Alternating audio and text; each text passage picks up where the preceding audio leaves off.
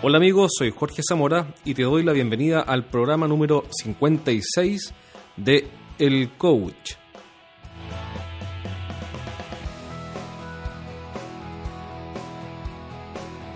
Hola, ¿cómo estás? Nuevamente te doy la bienvenida y te agradezco que sintonices nuestro programa.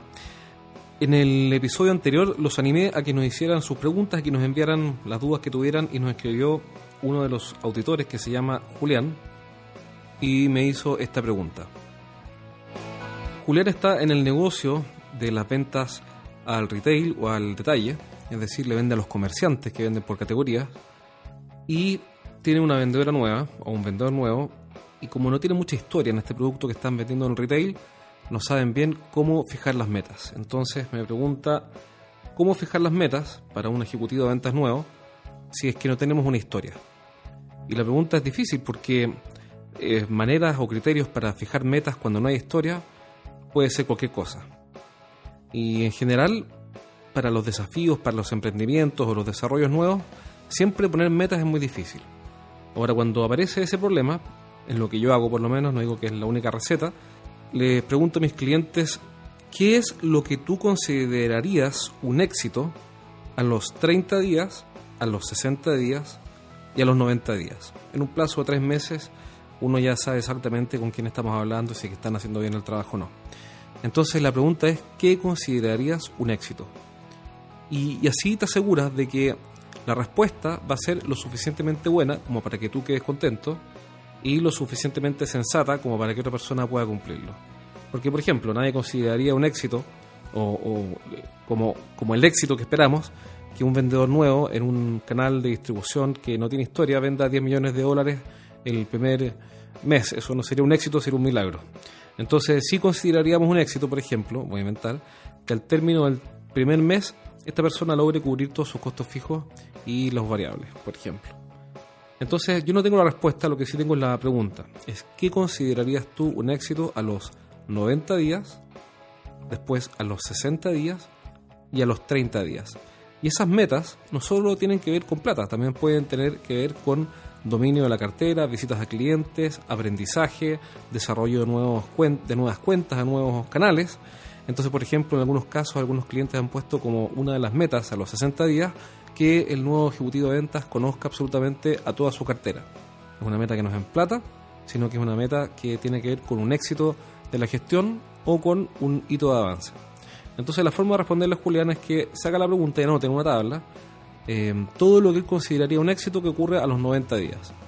Y después escribes en la columna hacia la izquierda, en una hoja de papel, después lo puedes pasar al computador, eh, qué tendría que pasar para que eso ocurra. Entonces voy a inventar. Vamos a suponer que a los 90 días Julián consideraría un éxito que esta vendedora nueva venda 10 millones de pesos al mes. Entonces la pregunta es, perfecto, si a los 90 días ella tiene que vender 10 millones, ¿qué tiene que haber conseguido a los 60 días? Para vender 10 millones al, mes 90, al día 90, en el día 60 tiene que haber vendido por lo menos 6. Entonces una meta para el segundo mes es haber vendido 6 millones. Pero para vender 6, el mes número 1, a los 30 días, tiene que haber vendido por lo menos 3. Entonces ya tenemos una meta para 3 meses, pensada de forma regresiva, es decir, pensado para los 30, los 60 y los 90 días. También consideraríamos como un éxito que, que conociera este vendedor nuevo a toda su cartera de clientes. Entonces, a los 90 días tiene que conocer a toda la cartera de clientes, a los 60 a dos tercios y a los 30 días a un tercio de la cartera. O por ejemplo podríamos considerar como un éxito que a los 90 días este ejecutivo nuevo eh, haya desarrollado un nuevo canal de distribución, un nuevo segmento de clientes intermediarios. Y para eso tienen que haber hecho el mes número 2 una serie de 10 entrevistas con clientes potenciales para este nuevo canal y el primer mes un levantamiento de 20 potenciales interesados. Entonces la clave está en preguntarse qué es lo que yo consideraría un éxito y pensar no solamente en plata, sino que en hitos o en logros o en avances regresivamente hacia atrás en cada una de las metas intermedias. Bueno, Julián, espero haber respondido tu pregunta y ojalá que también le pueda servir a algún otro auditor de este programa. Y te reitero, si tienes alguna pregunta, eh, cualquiera que sea relacionada con la gestión de ventas para productos industriales o para venta a empresas B2B, mándamela a jorge.estrategiasdeventa.com y me, me, comprometo a responderla pronto eh, a través de este podcast. Otra pregunta que nos hace Julián, aprovechando, mando más de una, es cómo, cómo armar la relación con los canales de distribución, es decir, con los intermediarios de su producto.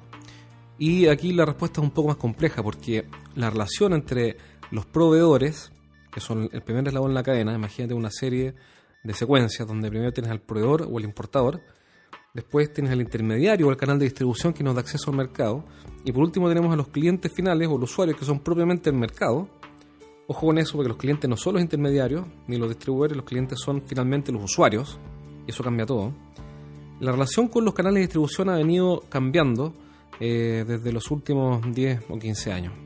Y la verdad es que eh, el rol de los intermediarios se ha venido apareciendo cada vez más, por supuesto que hay excepciones, pero, pero muchos han venido apareciendo más una empresa logística que una empresa comercializadora. Y este tema es súper profundo y da para muchísimo, da para hablar días y analizar durante días de días todas las posibles combinaciones de canales, etcétera. Pero pero si pudiéramos resumir, si pudiera resumir eh, cómo enfrentar el tema de los canales de distribución o de los resellers, tanto para un producto consumo masivo como el que vende Julián, como para eh, si tú, para ti, si tú buscas un, si tienes un producto B2B netamente, un producto industrial, un, producto tecnológico, un producto o un servicio que compran otras empresas para revenderlo, pasa lo siguiente, pasa que hay que buscar un partner, un, un, un reseller, un canal de distribución que nos da acceso a una multitud de clientes que nos interesa llegar a través de él pero este canal tiene que cumplir con algunos requisitos, porque lo que está pasando con los canales convencionales y más tradicionales es que el canal, el distribuidor dice, ¿sabes qué?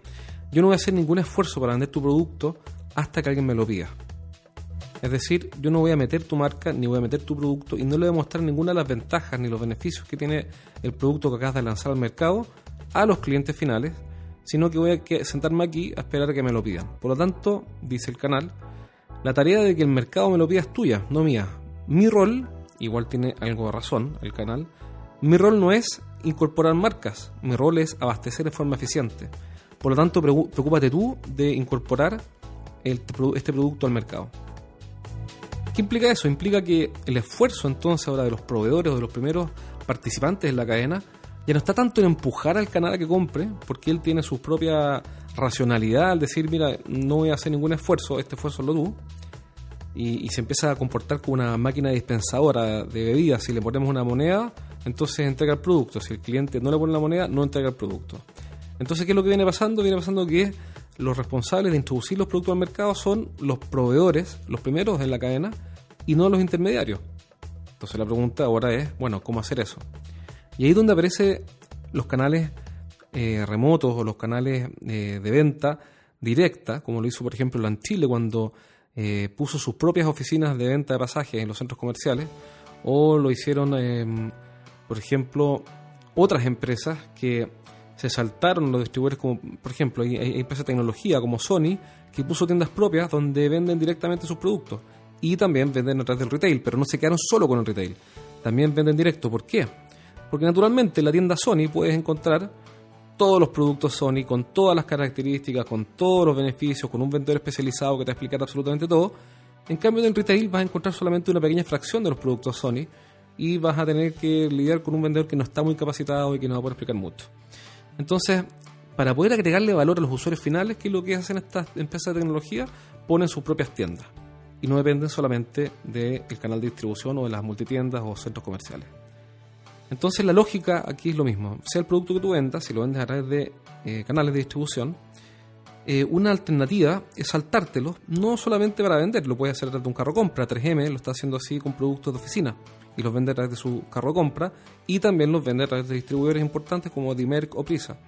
Entonces el punto es que tú lo puedes hacer directamente para vender o lo puedes hacer no para vender y así no compites con tu canal, sino que lo puedes hacer directamente para promocionar tu producto y para agregar valor, para mostrar a los clientes o a los usuarios finales que tu producto tiene ventaja. ¿Por qué? Porque el, porque el canal no lo va a hacer. El intermediario no va a hacer tu trabajo. Entonces, ¿qué es lo que haces tú? Te vas directo al mercado, al cliente final, con medios súper económicos, como por ejemplo Facebook para consumo masivo, o LinkedIn para productos y servicios industriales, o correo directo, o email marketing, o Google AdWords, o cualquier medio de marketing digital que te sirva para llegar en forma rápida eficiente a un bajo costo a los usuarios finales y en ese contacto mostrarles todo lo que tu producto puede hacer por ellos, dado que el canal de distribución no quiere hacer el trabajo.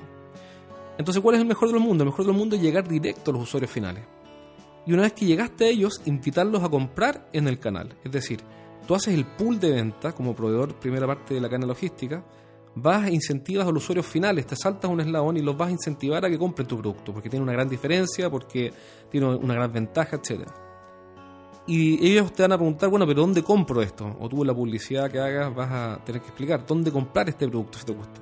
Y ahí lo mandas a tu canal de distribución o, a, los canales que tengas, que son las empresas logísticas que almacenan estos productos, que los despachan a un bajo costo porque tienen que hacer un montón de rutas por Santiago o por otra ciudad y que por ende subir un nuevo producto a su camión o a su camioneta tiene un costo casi cero, marginal cero, y por ende estarían felices de hacerlo. Entonces, tú haces la publicidad, tú haces la, la incorporación del producto al mercado y le traspasas el costo de la administración de los pedidos y de la logística al intermediario. Y eso es lo que está pasando en muchos negocios donde los canales de distribución se están convirtiendo principalmente en operadores logísticos. Entonces ahí recobra mucha fuerza las redes sociales y todos los medios de marketing digital que tienen bajo costo y que son súper eficientes. Ahora, hay negocios que por su complejidad no te permiten hacer eh, este tipo de negocios con cualquier eh, reseller.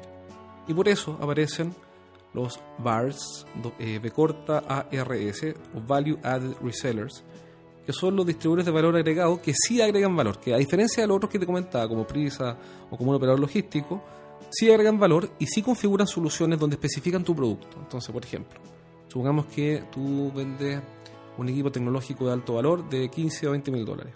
Obviamente que si vas a PC Factory o a Replay o a Falabella, no vas a vender muchos de esos productos porque el vendedor o ese canal que está funcionando eh, no es el canal adecuado para vender un producto de 20 mil dólares.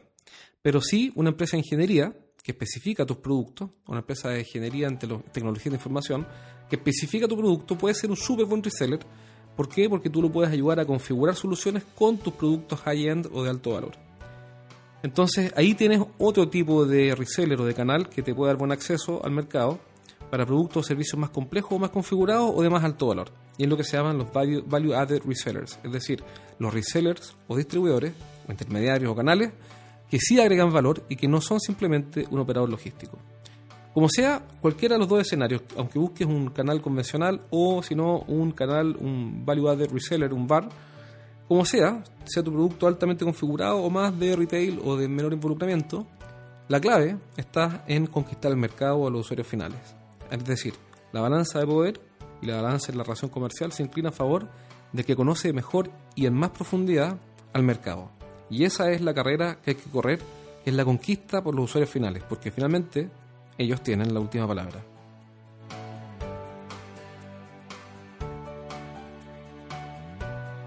Bueno amigos, espero que este programa haya sido de tu interés. Eh, recuerda enviarnos tus preguntas a jorge.estrategiasdeventa.com jorge.estrategiasdeventa.com y yo me comprometo a irla respondiendo eh, no inmediato, pero sí pronto en los siguientes programas. Preguntas relacionadas con marketing industrial, ojalá marketing B2B o business to business, eh, más que consumo masivo, o con estrategias de venta, preguntas sobre los ejecutivos de venta, sobre cómo entrenar, cómo desarrollar habilidades, en fin, estrategia, diferenciación Cualquier tema que te pueda ayudar, yo voy a estar encantado de hacerlo por el podcast, porque además así podemos generar contenido útil para otras personas. Acuérdate de recomendarnos con tus amigos, comparte este podcast con otras personas que tú creas que le puede interesar y aprovecho de pasar mi aviso comercial, naturalmente, yo también tengo que vender. eh, acuérdate que mi libro Los siete pecados de los ejecutivos de venta, cómo vender más dejando de cometer errores, está disponible en nuestra página web y en Amazon. Entra a estrategiasdeventa.com y compra este libro que te va a ayudar definitivamente a dejar de cometer errores y aumentar tus ventas. Te mando un abrazo y nos vemos en un próximo programa.